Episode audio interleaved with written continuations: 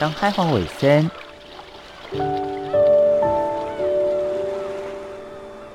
小弟太平洋北等，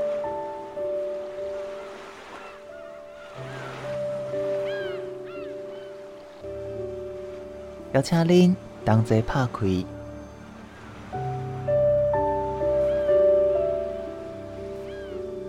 世界的门。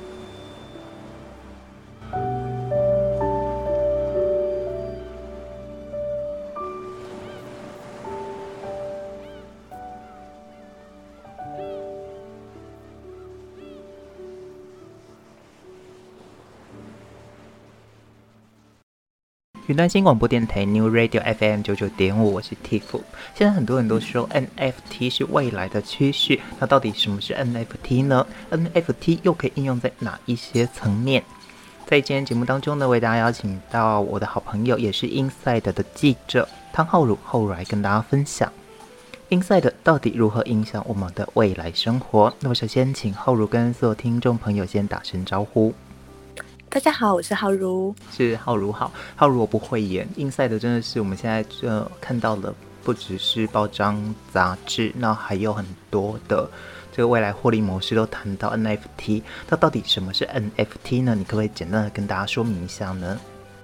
嗯。好的，那 NFT 它其实是所谓的非同质化代币这几个字的英文字的第一个字母所组合起来的一个简称。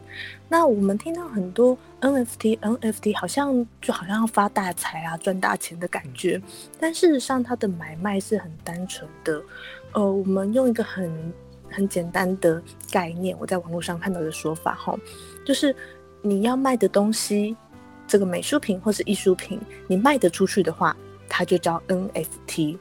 那同样的东西，如果你卖不出去的话，那它说穿了就是一个 JPG 而已，它就是一个可能就图像档或者是一个动画，就这样而已。OK，那所以我们就可以知道它的本质，它是一个数位档案。那这个数位档案，它借由区块链的技术。它可以把这个档案永久的保存在一个固定的网络位置上，而且呢，因为呃，我们区块链技术可以做到说，确定这个东西经过演算以后，它就会很明确有一个结果，这个结果会固定在网络上，永远不会改变，所以它有助于我们去做呃个人化的动作。也就是说，如果我们把 NFT 当做一种资产的话，它就像我们可以买到的一幅名画，或者是买到的一个呃古董花瓶一样，它是属于你的。在网络上这件事情大家都会知道，而且呢，它不会被人家拿走所有权。那这是 NFT 在所谓的数位艺术的买卖上，它相当的具有魅力，而且具有很重要的现代意义的地方。嗯，是，呃，之前。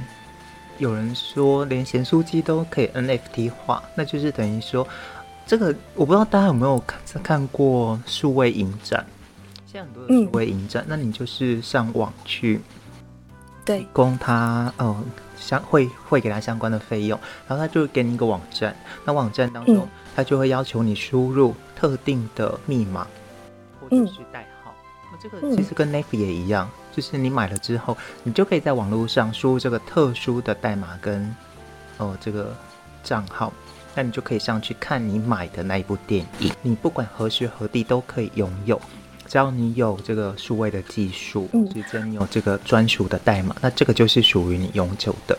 那可是图像的东西其实是可以被复制的，包括像我们现在看到的很多的美术馆，嗯，也做所谓的数位复制的动作，嗯。那我们今天要来聊的其实是哦，浩儒之前写的一个文章，就是地方创生美术馆 NFT，这谈到的是日本德岛名门 NFT 美术馆。那在谈这个 NFT 的实际价值之前，我们先来介绍一下这个日本德岛名门 NFT 美术馆，它从实体的美术馆为什么要变成这个 NFT 美术馆呢？嗯，好的。那这个所谓的名门 NFT 美术馆，它其实前身是一个私人的美术馆。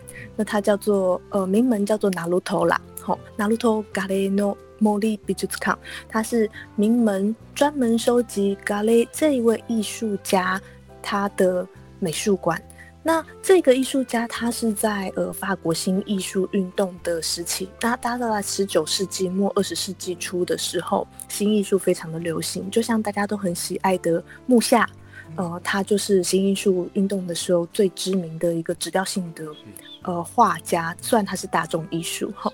OK，那呃我们知道那个时候新艺术是一个非常风起云涌的运动，所以呢，呃，在所谓的 NFT，名名门美术馆，它的前身原本在收藏的是法国新艺术运动的一个玻璃工艺的艺术家埃米尔加莱，他的。玻璃艺术的作品为主的，OK，那呃，因为是一个私人的美术馆，那它要在一个德岛，相对是一个比较乡间，不是那么多人口密集的地方，所以呢，他可能不太确知道嗯确定位置在哪里。嗯、那跟大家简单说明一下，它就在四国的东四国的东北角，嗯、所以相对于哦本我们说的九州广岛来讲的话，它就属于比较、嗯、哦我们说的偏远的地区，嗯。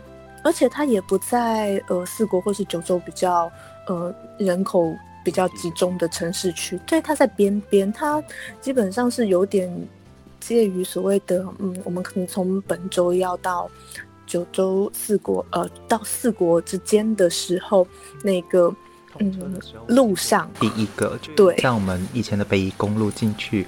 所谓的平林这个地方的，有点像这样的感觉，对，不再再热闹一点点啦，OK，但 但是基本上它就是一个处在嗯交通道路上的附近的一个地方，这样子。是是。OK，那名门这个地方，呃，我们知道，因为。在从九州到四国的这个路上，有个地方要过一个很大的海峡大桥，叫做名门海峡大桥。OK，那呃，这个名门美术馆就是用那个名门这个地名来命名的，那就在地嘛，哈。OK，好，那这个美术馆呢，遇到了一个问题，就是呃，我想在台湾大家也知道有所谓的蚊子馆，盖了很多的这个馆藏。地方馆，对对对，但是很可惜是很大的一部分是没有经营成功，沦为文字馆。OK，没错，文字保存馆什么之类的。那呃，在日本其实也有类似的问题。当然说刚刚提到它是一个私立的美术馆啦，所以它并不是使用公家的经费。但是呢，所谓的城乡差距，还有慢慢的人口都市化的人口外流等等的问题，那都造成说这个美术馆它的经营上。有一些不是那么的嗯顺利，那最后一根稻草就是我们前两年发生的疫情，那就让这个呃所谓的美术馆或是一些公，对对对，他们可能就因为呃像有些地方封城啦，对啊人。呃，人是不能到外面去的。那美术馆当然就没有门票收入，那他就面临一个没有办法经营下去的问题，就是呃，他必须面临转转型的一个，也算是一个契机吧。在地方美术馆其实代表的是一个地方的文艺发展跟它的本身的文化定位。那在这样的内外交迫之下，导致名门美术馆它本身的经营不上，所以。也促成了它转型成为 NFT 美术馆。那从一般的美术馆转型成为 NFT 美术馆当中的差异在哪里呢？我们休息一下，因为过后我们再来请浩如跟大家介绍。云端新广播电台 New Radio FM 九九点五，我是 Tiff，在今天节目当中为大家邀请到的是 Inside 的记者浩如来跟大家分享美术馆如何 NFT 化。我们刚刚谈到了在日本德岛的。名门美术馆因为疫情的影响，那再加上这几年哦，由于这个票房收入，导致它不得不转型成为 NFT 美术馆。那哦，大家比较好奇就是它跟一般的美术馆差别在哪里呢？OK，有一个最大的差异点在于说，我们传统认知的美术馆，它是一个展示和收藏的馆舍空间。对，我们去到美术馆，我们也许就想看一幅画，或者是一个呃过去的美术作品、艺术作品，呃，那我们其实并不会想象到说，美术品被美术馆拿来做贩卖、流通等等的事情，那更不要说所谓的 NFT 这个概念，它可能需要先把一个实体的东西先把它 NFT 化之后，再去做所谓的发行的动作，然后还有审查的动作。那这些都是我们对于一个美术馆的想象当中所没有办法呃想象的。OK，那所以呃，因为我有呃采访 NFT。美术馆的这一个负责人，那一一位叫做山口大师的山口先生，那我就有询问他这个问题，我说：“诶，这跟我们原本的概念好像有一点不太一样。”那所以他就先说明所谓的他们美术馆所经营的 NFT 画是一个什么样的概念。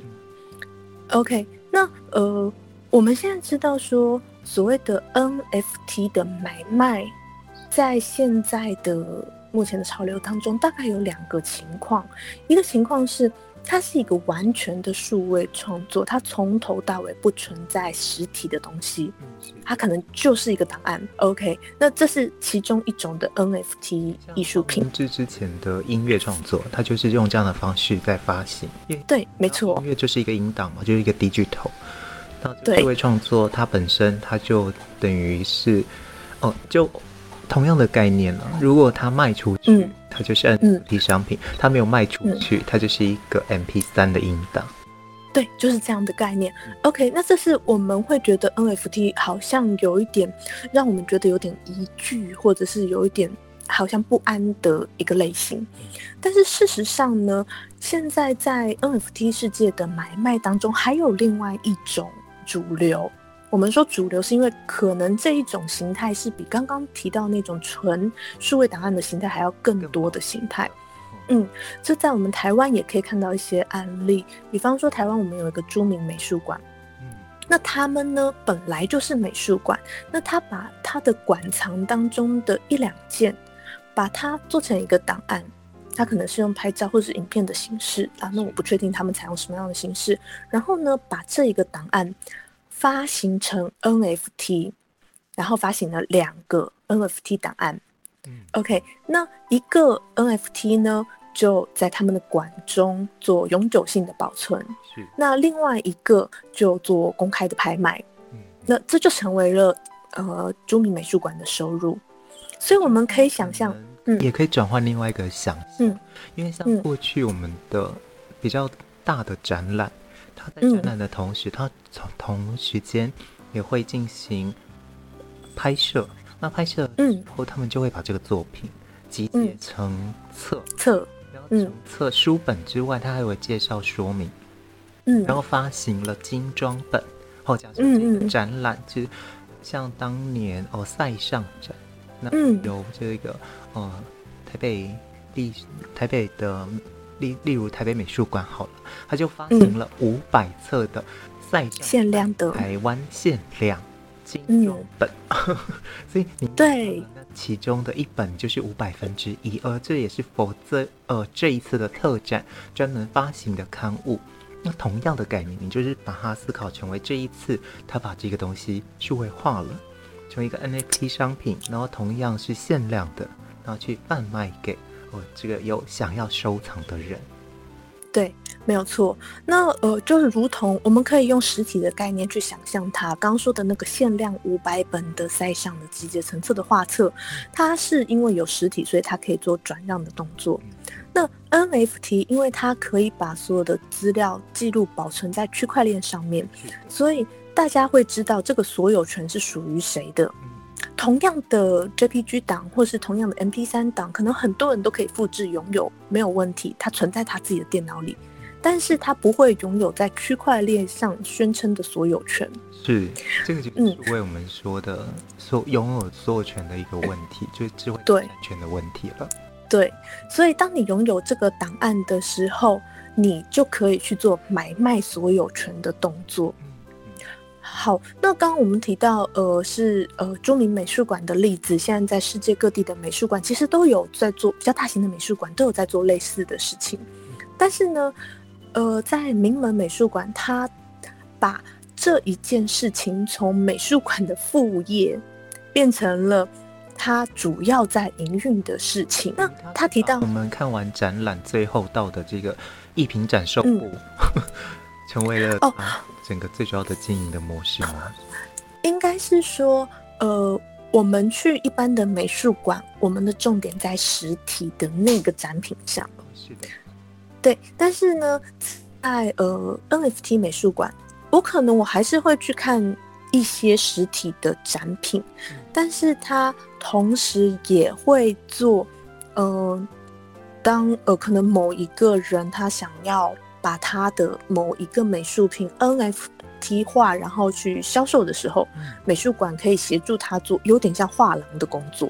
哦、他把这个商品，呃，这个艺术品，协助他帮他画上，对，没有错，贩售，对，在网络上贩售。那同时呢，美术馆他也会协助，呃，这个艺术家把他的作品可能放在美术馆里面。嗯 OK，那我们刚提到一个很重要的概念，在于说 NFT 的美术品，当它上了区块链以后，它就存在在那里，没有错。那如果是我们一般的 NFT 买卖的话，大家会担心的事情是说，好，它今天是一个存在在美术馆里面有实体的 NFT，那它的实体在哪里？还有呢，这个实体。真正拥有实体所有权的人是谁？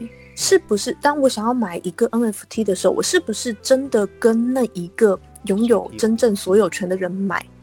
这是在 NFT 上面买卖上常常发生的诈欺问题，很常出现的状况。就是我我以为我买了一个 NFT，但是他做出这个 NFT 的人，他根本就不是真正对，并没有被授权。OK，所以呢，呃。山口先生就是这个名门美术馆的代表，他的呃负责人，他就提到说，这种跟实体实物有所连接的 NFT 买卖，最大的关键就在于第一个实体它在哪里，然后它有没有保险，保险挂在哪里，然后这件事情能不能被证明，就是实体它有没有我们说的画作鉴定？哦，对，当然还有包含说，呃，我我知道有这一幅画，然后。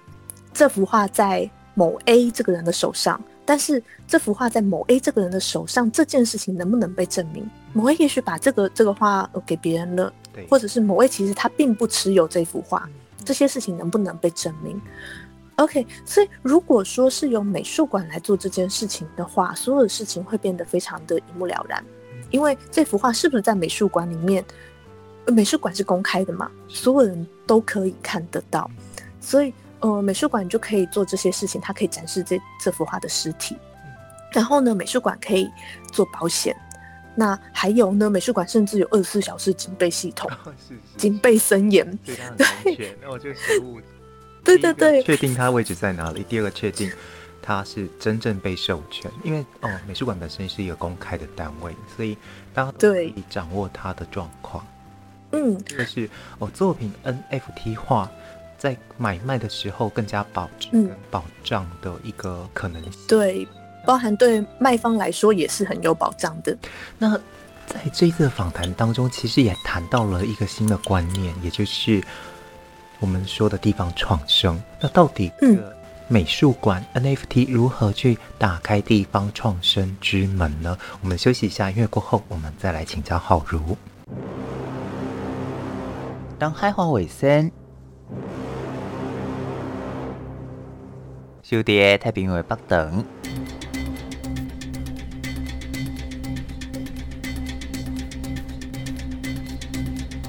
邀请您同齐打开世界的门。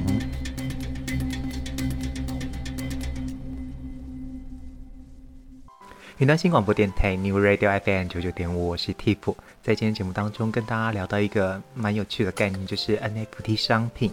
邀请到的是 Inside，呃。哎，我刚刚讲了吼，嗯嗯，OK，嗯，聊到的是 NFT 商品。那上一段节目当中，我们提到了这个 NFT 美术馆，也就是我们的名门美术馆，它想要去把这个商品作为一个地方创生的可能性跟发展。那它如何跟地方创生做结合呢？好，那我们当时访谈访谈到的是 NFT 美术馆的负责人山口先生，那他告诉我说，因为在呃疫情之下，他们受到很大的冲击。那原本在德岛这个地方，它就是一个比较乡村的地方。那日本政府呢，为了推动让乡村不要过于没落，所以其实日本政府有鼓励地方的一些单位，他们去做地方创生的这些相关计划。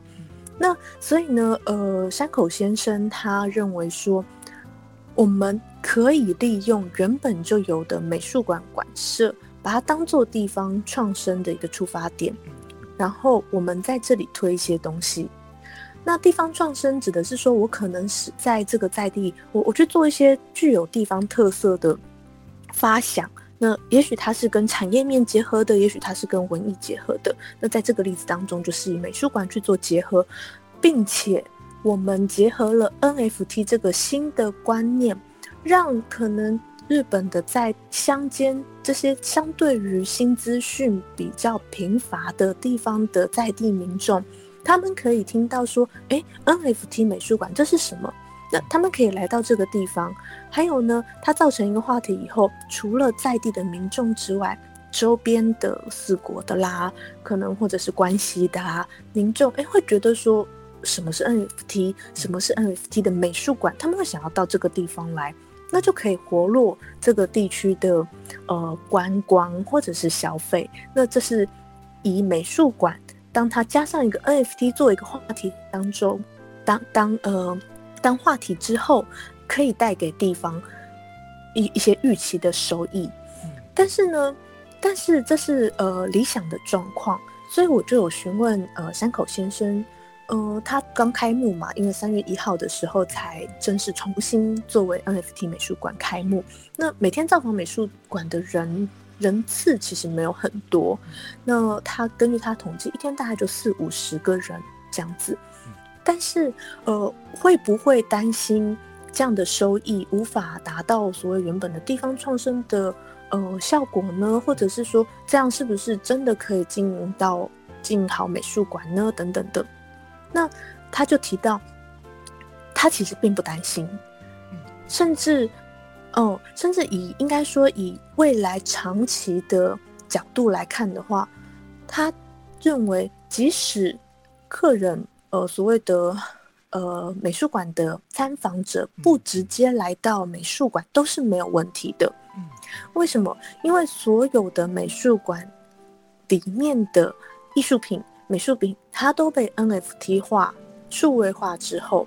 事实上，它可以把所有的东西，包含美术馆的馆舍本身，都上到元宇宙去。嗯嗯，所以呢，呃，目前他们的方向是将这个美术馆的展览馆本身和展品都呃线上化之后，提供想要到美术馆去参访的这些访客，他们一个可以。呃，他可能在元宇宙里面，他可以自己设定一个所谓的 avatar，所谓的呃头像或是虚拟化身，那他就可以在元宇宙的世界里面体验虚拟逛展的乐趣。那这是未来长期的一个展望。可是现在，因为所谓的元宇宙的呃所谓的配件，或者是一些呃 device 装置还不那么的普及。那对现阶段呢，他们会做的做法就是在美术馆里面提供一个实体的空间，然后在这个空间里面，它会有一些所谓的 device，它会有一些装置，让到访美术馆的人可以体验到在元宇宙上逛展的乐趣是什么。那他们也可以借此去学习到，呃，所谓新科技带给人们的。新的影响是什么？那这一个部分就会是他们接下来在做地方创生的时候的一个很大的卖点。其实对于我来讲了，这个新的概念，早在之前，包括像呃世界的四大博物馆，故宫做一样的事，嗯、是吧？嗯。嗯，它立体数位化。然后呢，嗯、那个时候，包括像法国罗浮宫，因为为了要让来。每天都挤爆嘛，所以嗯，对，他们就有所谓的线上参观。嗯，你就会很像在 Google 用 Google 地图，然后对。看街景哦，然后就可以去看到你喜欢的展品，嗯、然后点进去，它还有三百六十度的视角，嗯嗯，没错，正面、背面，甚至翻过来哦，下面我们看不到的地方也都让你可以好好的去观赏。那可是这是属于比较平面的，那现在呢、嗯、是透过了我们说的虚拟的这个装置，你可以对。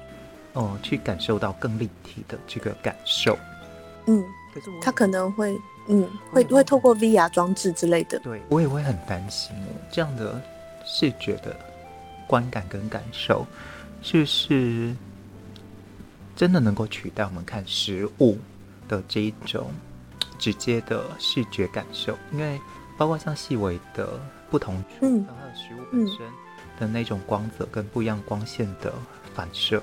它其实都是很有趣的，所以我还在思考这一件事，就是数位的作品到底是不是真的能够取代实际的作品呢？嗯，这个部分其实我也有想过吼，就是因为我也曾经感受过，在日本看美术展的时候，曾经有一次在日本看到毕卡索的。呃，三个音乐家那幅画的原作，那幅画，我想应该很多人都曾经在呃书上或者甚至是什么美术课本上看过，嗯、所以应该是大家都相对比较熟悉的一幅。熟悉，对，嗯、对。但是我看到原作的时候，我真的非常非常的震撼。嗯、我觉得跟看书上的感觉完全不同。第一个，它非常大，然后在很近的距离看的时候，我可以看到很多细节，它的笔触等等的那些、呃变化。那我。的确可以了解 Tiff 提到的所谓的原作带给人们的感动这件事情，但我认为这是嗯，这种感动是第二步，就是你必须要有一个契机，让你去知道说你要去接触原作之后，那你可能才会呃有更多的机会碰到原作。那那所谓的契机是什么呢？我认为所谓的元宇宙。可以提供大家说知道，诶，在什么样的地方我们可以看到什么样的东西？你在，呃，你可能在家里，你不用花很多的时间跑到世界上的某一个美术馆去寻找你要的东西，你就可以先知道说，哦、呃，我想追求的东西在哪里。那我觉得这是呃，透过元宇宙的世界接触艺术品、美术品当中最重要也是最嗯、呃、最呃值得我们。可以去参考的一件事情，它算是第一个敲门砖，然后吸引了你的兴趣之后，你再决定你要不要做这样的哦实际的动作。我觉得这是也是一个可能性。那透过了这样子数位 NFT 化，不仅带动了。我们说了网络声量，同时间呢，它也有可能会影响地方对于哦，从原本的非数位到数位的进阶有一个更深刻的了解。那我想这个也是这一个美术馆带给我们更多的启示。那最后一个问题想要问浩如的是，如果有机会的话，嗯、你会真的去购买这种 NFT 商品吗？哦，我可能会耶。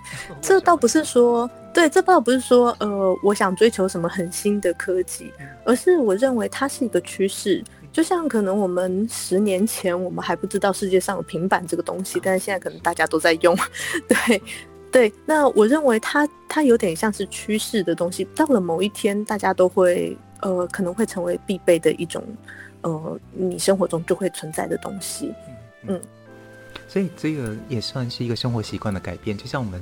以前也不能够想象智慧型手机如何去渗透我们的生活，到现在甚至能交易，能够搜寻地图，然后能够哦帮助我们生活上大大小小，包括交通点之类的，嗯、是改变我们的生活。对，我说无法想象的，所以新的资讯哦，我们未来也会透过跟浩如的连线来揭露。那也希望大家呢，在今天节目当中，能够对于 NFT 这个。